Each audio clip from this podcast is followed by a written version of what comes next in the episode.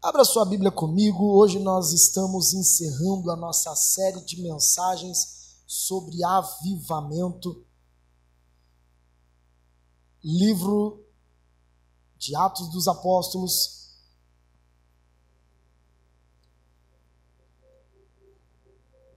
Atos dos Apóstolos, capítulo 16. Em nome de Jesus, nós vamos providenciar também os ventiladores daqui. No último mês nós ficamos bem apertados financeiramente, por isso não conseguimos ainda instalar os ventiladores. Só explicando aos irmãos aí, aqui a gente tem um espaço bem quente, né? Os nossos ar-condicionados teve uma pane aí, ficaram R$ 1.200 cada placa para poder arrumar esses ar-condicionados, não compensa, porque nós vimos quatro ventiladores aqui. Oi?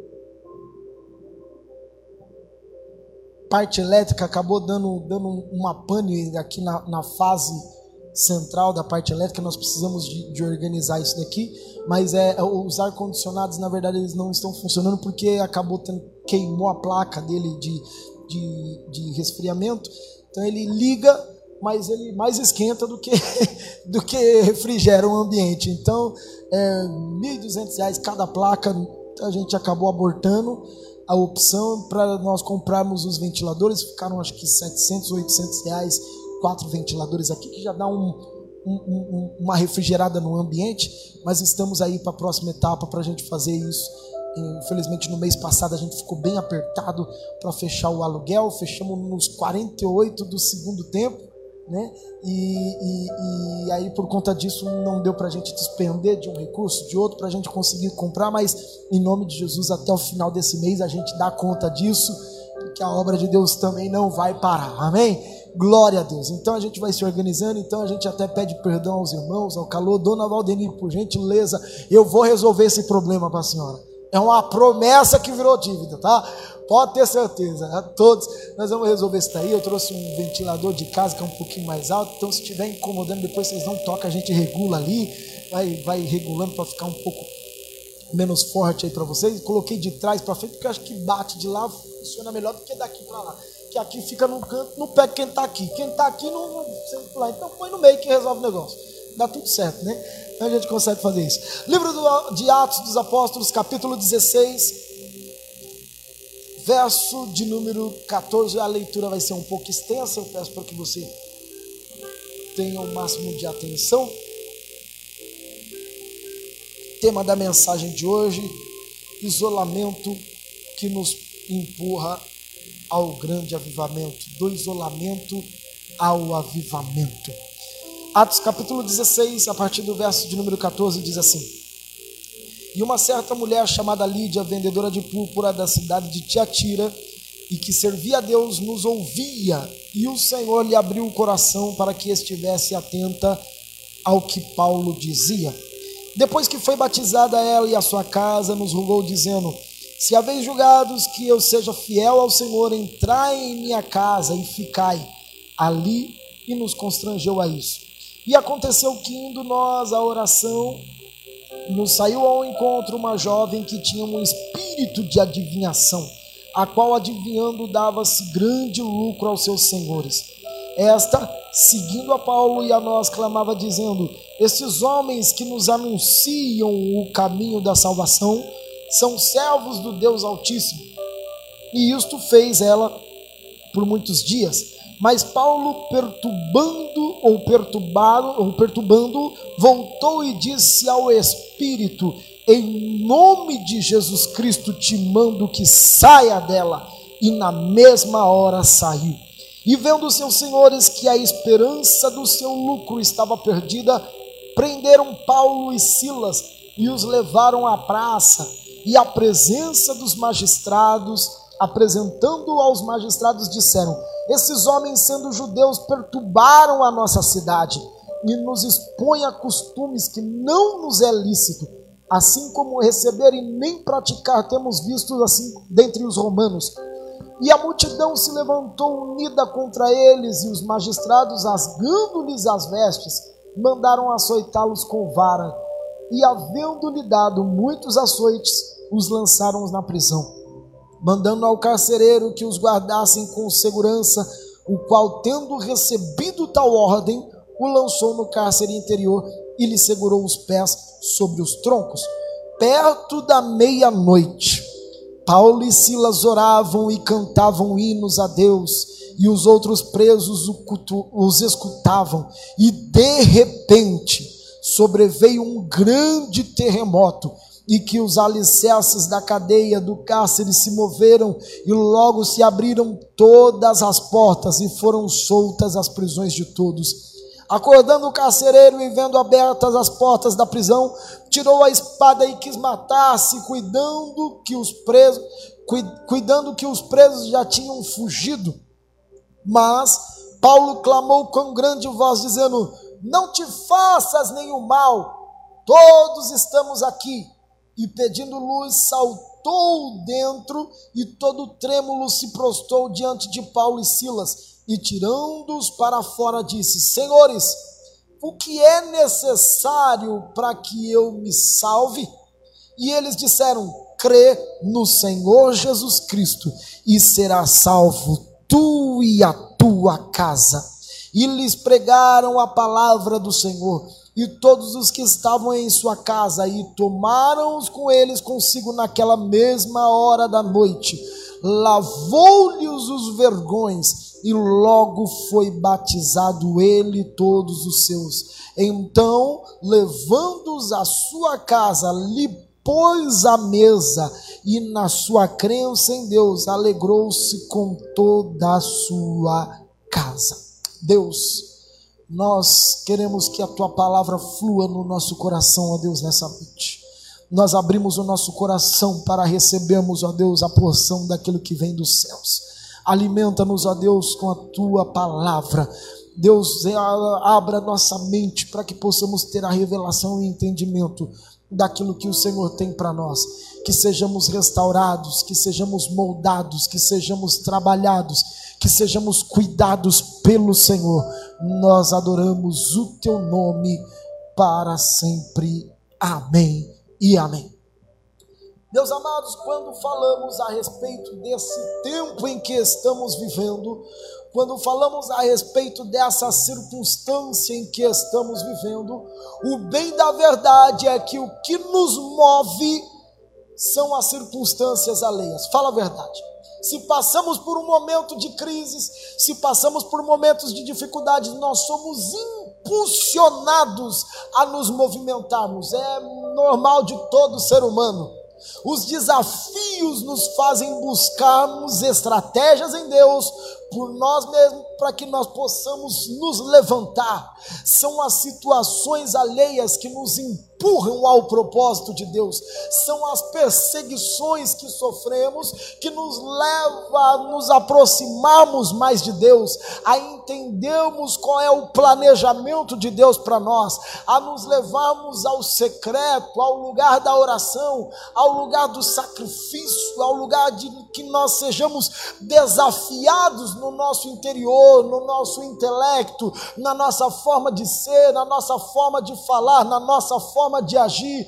É quando dizem por aí, quando a água está chegando, ponto para poder te afogar é que você começa a aprender a nadar. Por quê? Porque somos impulsionados mediante aos desafios que recebemos.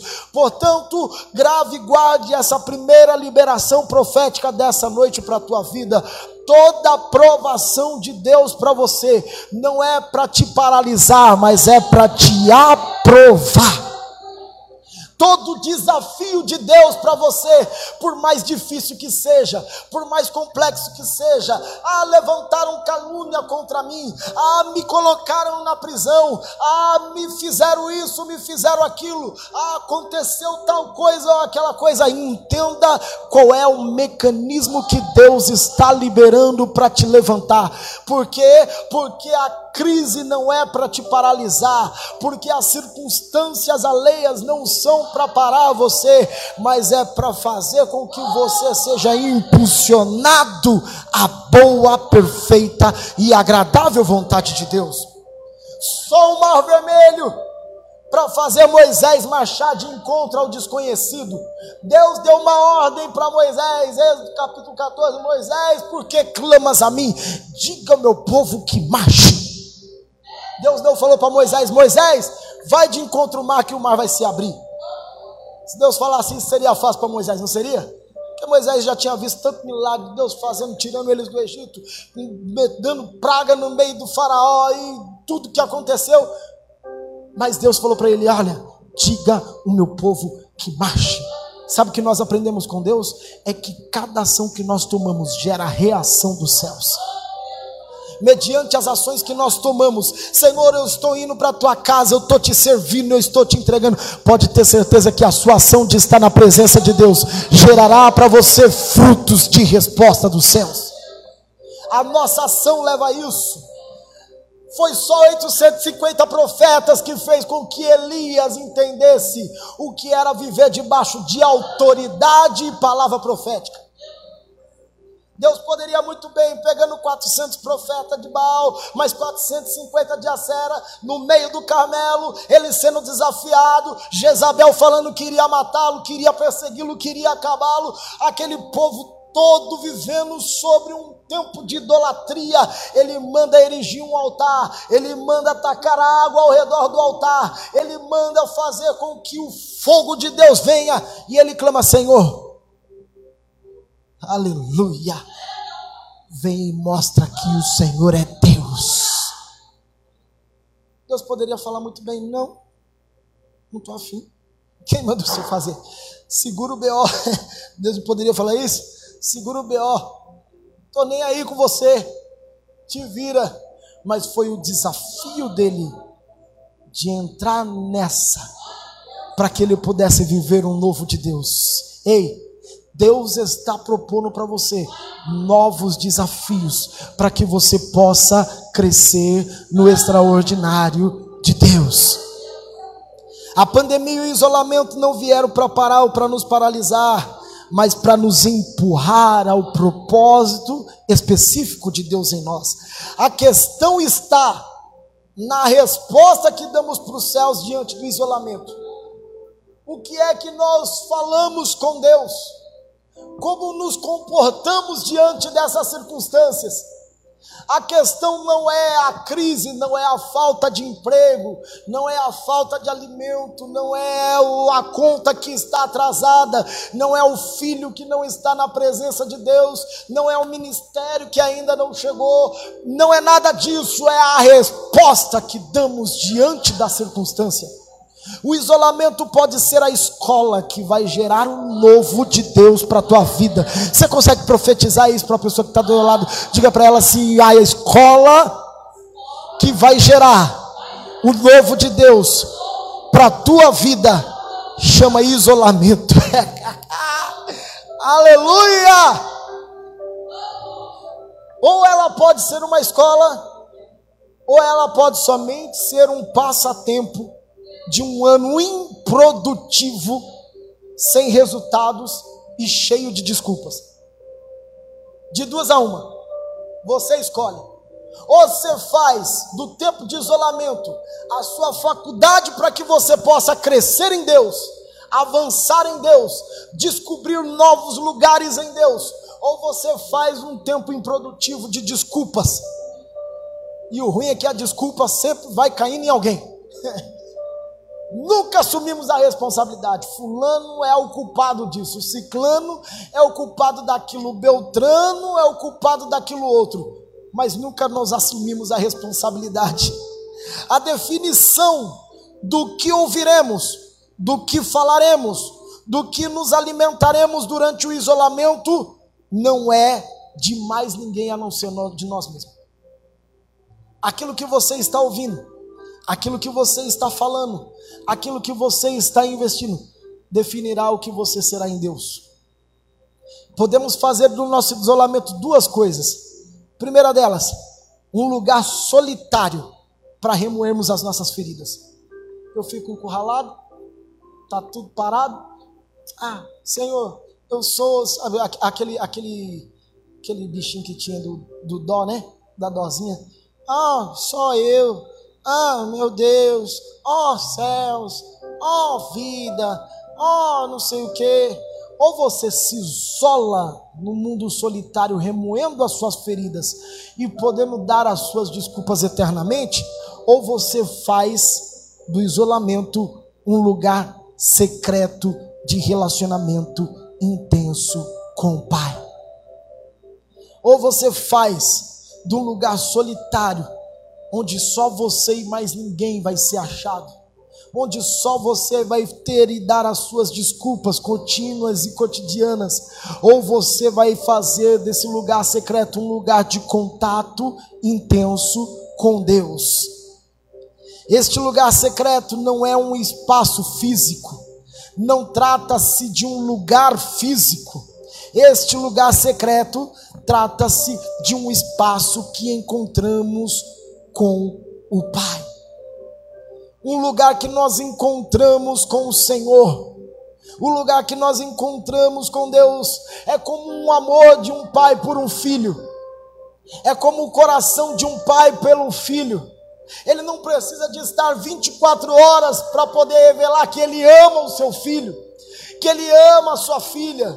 Não, por quê? Porque o amor dele independe do local onde ele está. Ou seja, não é o ambiente que o faz ter o amor que ele tem de pai para com filho ou de filho para com pai, mas é aquilo que ele carrega dentro de si, a lembrança de que ele gerou algo dentro de si. É por isso que o apóstolo Paulo, no livro de Efésios, capítulo 1, verso 4, fala que ele nos elegeu nele antes da criação do mundo, ou seja, nós temos a patente, a marca de Deus em nós, e a marca de Deus em nós gera-nos em nós a vontade de estarmos com Deus, de buscarmos a Deus, de nos encontrarmos com Deus, mesmo que eu nunca tenha visto com os meus olhos carnais a Deus, eu sinto o amor que Ele tem por mim, e esse amor que Ele tem por mim me faz estar próximo dEle, me faz amar a cada dia mais a Ele, me faz encontrá-lo todos os momentos, em todas as circunstâncias. É assim que Deus nos revela. É nesse espaço aonde estamos entranhados em Deus, nesse lugar secreto de relacionamento com o Pai. Quando a Bíblia nos fala no livro de Mateus, no capítulo 6, no verso 6, quando ele nos dá a orientação de um lugar para orarmos, ele fala: Olha, quando buscares ao Senhor, Tu, porém, entra no teu quarto, fecha a porta do teu quarto, e o teu pai que está em secreto, ele te ouvirá em secreto e publicamente te recompensará. Se você for analisar o texto, eu estava meditando sobre esse versículo nessa semana para poder trazer essa palavra. Quando o texto de Mateus 6,6 fala a respeito de quarto, quando você busca no original do grego, o quarto ele fala da origem, taimion, que significa quarto de dispensa, lugar onde se guarda os alimentos. Ele não está falando sobre o aposento onde você descansa, onde você repousa, onde você tem o seu descanso.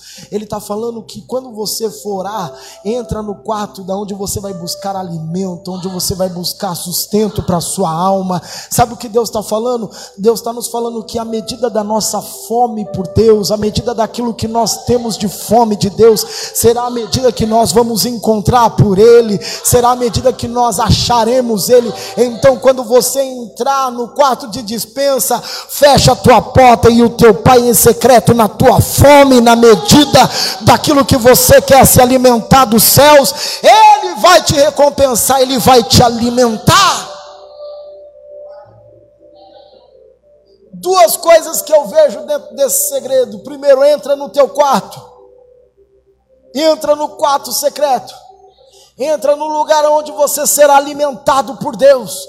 Entra no ambiente onde a fome de Deus vai te instigar, onde a glória de Deus vai encher a sua alma. Sabe o que a nossa geração precisa do tempo de hoje? Sabe o que a igreja no Brasil precisa de hoje? Precisa de ter fome e sede de Deus. Sabe o que vai nos fazer vencer as tempestades da vida, sabe o que vai fazer nos vencer e vivemos cada dia mais apegados em Deus, porque sabe o que acontece? Os dias são maus e vai piorar. Se tiver uma resposta boa para você, é essa. Vai ficar pior. A Bíblia já nos alerta a respeito disso. Pais contra filhos, filhos contra os pais, né? A prostituição, a idolatria no coração dos homens, a arrogância e a prepotência que fazem com que os homens se afastem da graça e da presença de Deus. O que é que vai fazer destacar os remanescentes desse tempo? Serão a proximidade que teremos no lugar secreto com Deus à medida que nós entramos no quarto e buscarmos Deus, eu quero ter fome do Senhor, eu quero ter sede do Senhor, eu tenho fome da tua presença, eu tenho sede da tua glória, eu tenho sede da tua presença. À medida da tua fome, quando você entra no quarto, Deus começa a saciar a tua alma. E sabe qual é a resposta disso? É o segundo ponto que eu vejo dentro desse versículo. Em secreto, primeiro, ele está. O versículo fala. Que no secreto ele está. E na sequência, sabe que ele fala? Que no secreto ele te vê. O Deus que está em secreto dentro do quarto. Ele não só está, mas ele está e ele vê. É nesse lugar onde eu posso achar e ser achado. Sabe qual é esse lugar? É o lugar da sinceridade. Quando eu entro nesse lugar onde eu sou achado por Deus, palavras bonitas não valem de nada. Os meus títulos, os cargos, a, a, a, a pompa, os recursos, tudo que eu tenho de nada tem valor, de nada tem plausividade. É o lugar onde eu rasgo a minha alma para aquele com quem nada eu posso esconder. Ei, você acha que alguém pode se esconder de Deus? Você acha que nós podemos esconder o nosso coração diante de Deus? Você acha que podemos esconder quem Ele é? É nesse lugar onde eu sou transformado. É nesse lugar secreto onde eu sou alimentado. É nesse lugar secreto onde eu sou saciado na minha alma. É nesse lugar secreto onde Ele está me buscando e procurando. Aquele que pode achar, aquele com que Ele pode se comunicar, aquele com que Ele pode relacionar. Paulo e Silas foram presos, isolados em uma cadeia em Filipos após denunciarem a prática de um estelionato espiritual. Uma mulher que estava endemoniada e ela tinha e dava-se os lucros aos seus senhores em razão das suas práticas possessivas de adivinhação entre a população. E Paulo e Silas, ele veio com o espírito, como diziam aqui, de perturbação da cidade. Sabe por quê? Porque quando você se relaciona com Deus, a glória de Deus que está sobre você perturba as trevas. As pessoas que estão perto de você vão ficar incomodadas, porque quando nós saímos do isolamento para o nível de avivamento, nós nos tornamos perturbadores do inferno.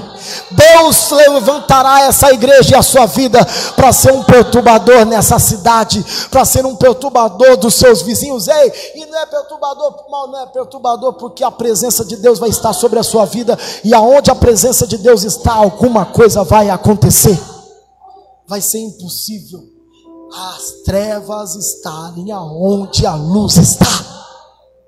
Vai ser impossível as pessoas que as pessoas vão terem um encontro real com Jesus, porque vão falar: ah, tá chegando lá. Ah, o fulano tá perturbado, não é que ele tá perturbado, é que ele tá carregando a presença do Pai. Ambos foram aprisionados. Ambos foram acorrentados e repito, a questão aqui não é o que acontece, mas quais são as atitudes que tomamos quando estamos aprisionados.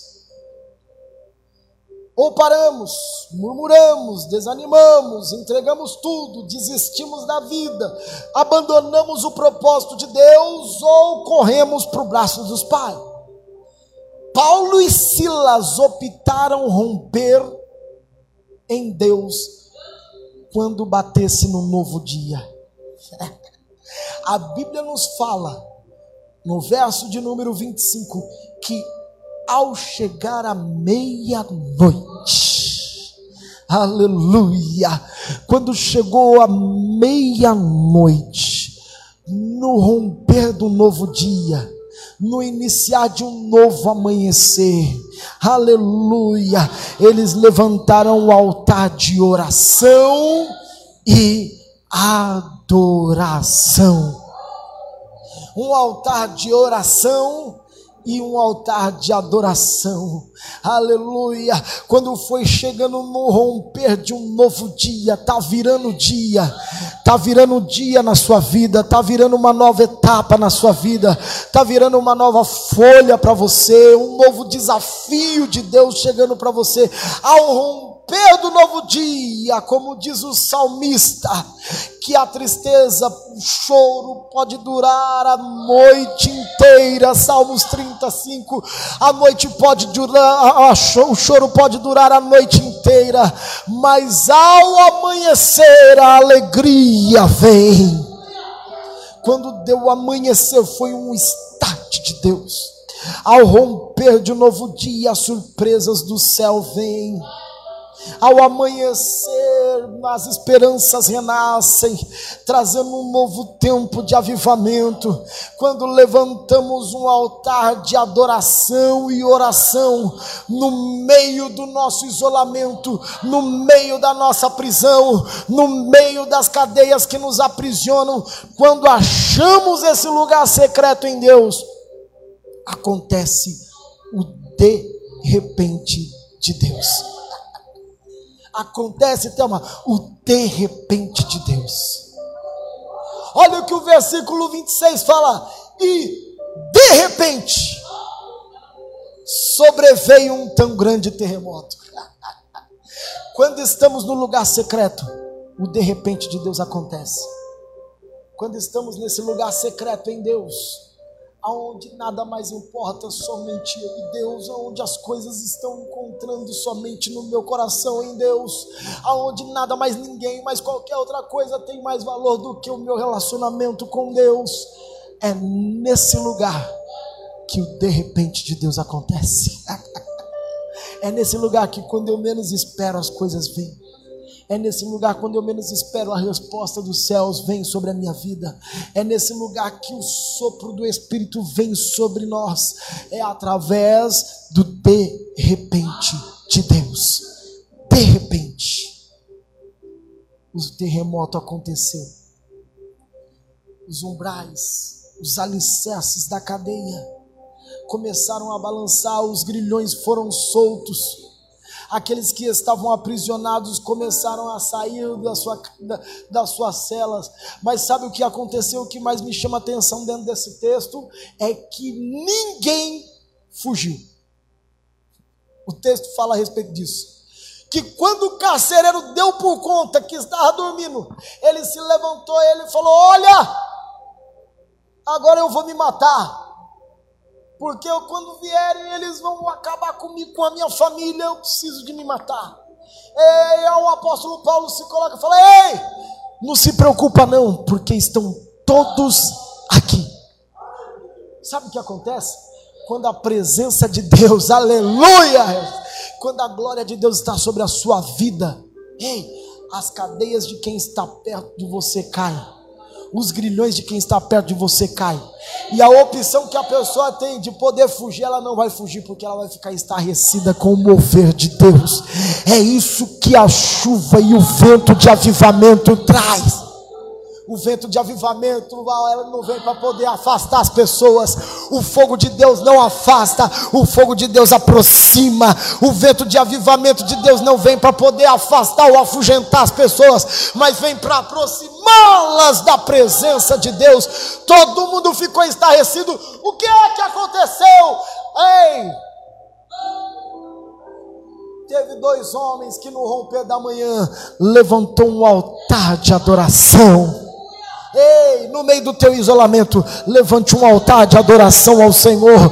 Levante um altar de oração ao Senhor. Tá difícil, tá na guerra, tá complicado, tem levantado calúnia contra você, tá sem saída, tá sem escape. Levante um altar de adoração, levante um altar de oração. Corra para o lugar secreto em Deus. Levante esse altar em Deus, que quando você levantar, de repente vai acontecer a transformação de Deus. De repente a nuvem do avivamento de Deus virá. De repente acontecerão milagres. Finalizo aqui três efeitos que o avivamento irá soprar sobre a tua vida. Depois de um isolamento em Deus.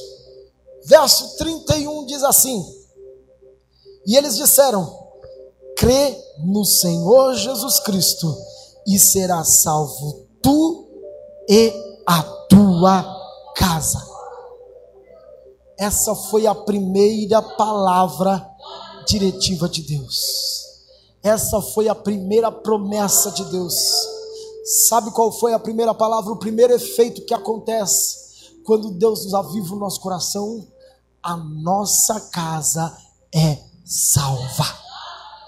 Acontece salvação sobre o nosso lar quando nós entramos nesse lugar em Deus, a nossa vida é transformada, os nossos filhos são tocados, a nossa casa é transformada. Então, sabe o que é que faz isso? É o altar que você levanta dentro da sua casa o altar de oração e adoração a Deus dentro da sua casa. Inverta as palavras que você libera dentro do seu lar como palavras proféticas dentro do seu lar. Os teus filhos precisam ver que você é uma mulher de oração, um homem de oração. Os teus parentes, os teus amigos no teu trabalho precisam ver que você está levantando um altar de adoração, um altar de oração, que você está queimando continuamente na presença do Eterno. E é esse queimar que trará salvação sobre o teu lar. Segundo efeito que o avivamento nos traz: as feridas do passado serão lavadas e se tornarão testemunho para o novo de Deus. Sabe o que o carcereiro fez? Quando ele viu aqui o verso de número 33, depois você olha lá, ele lavou os vergalhões que tinha nos braços de Paulo e de Silas. as machucaduras que as correntes haviam feito, aquilo que estava marcando aquele homem como um prisioneiro, ele veio, lavou as feridas, trouxe cura, trouxe remédio. É isso que Deus vai nos fazer, porque o tempo de avivamento traz cura para o nosso coração cura para as feridas que foram causadas anteriormente no passado, que tentaram nos paralisar, que tentaram fazer com que nós não avançássemos no propósito de Deus. Deus está derramando água para lavar o nosso coração. Terceiro efeito do avivamento: Ele te levará à mesa com pessoas em níveis e lugares inimagináveis. Lá no verso 34, o apóstolo Paulo ele foi levado à casa do carcereiro. Ele foi posto à mesa. Ele foi servido na mesa. E todos que estavam ao seu redor creram que Cristo era o Senhor. Aleluia! É esse o avivamento que eu creio. É esse o tempo em que eu creio. Que Deus faz com que os filhos se tornem amados pelos seus pais. Que dimensões de lugares escondidos sejam achados em Deus. Que nós tenhamos o nosso coração coberto pela misericórdia do Pai. Se coloque de pé nesse momento, eu quero orar por você. Deus está nessa noite liberando sobre a tua igreja está liberando sobre os seus filhos hoje uma dimensão específica e profética. Deus está liberando hoje uma atmosfera nova dos céus. Deus está hoje trazendo um tempo novo para você. Deus está hoje incentivando você e te levando a descobrir um tempo novo do Espírito Santo. Aleluia! Há uma nova dimensão dos céus chegando sobre nós. Há uma nova estratégia do coração de Deus para os seus filhos para esse tempo. Feche seus olhos e comece a dizer: Deus, aviva o meu coração. Talvez o que você está precisando é levantar esse altar de oração e adoração ao Senhor. Talvez o que o Senhor está hoje esperando de você você, é esse nível de relacionamento que você precisa de ter com o Pai no lugar secreto. Talvez o que você está necessitando de Deus é entender que o seu isolamento não foi para te matar, mas foi para te levantar. Talvez o que Deus está esperando de você é te levar a esse lugar onde a tua fome e a tua sede por Deus te fará ir mais profundo, te fará ir mais longe, te fará alcançar lugares inimagináveis. Ei, as correntes da da cadeia não são para te aprisionar, as correntes da cadeia são desafios novos no Pai, na qual te levarão a uma dimensão mais profunda, a uma dimensão mais intensa, a uma dimensão mais longe, a uma dimensão a qual você não entende, você não conhece. Aleluia!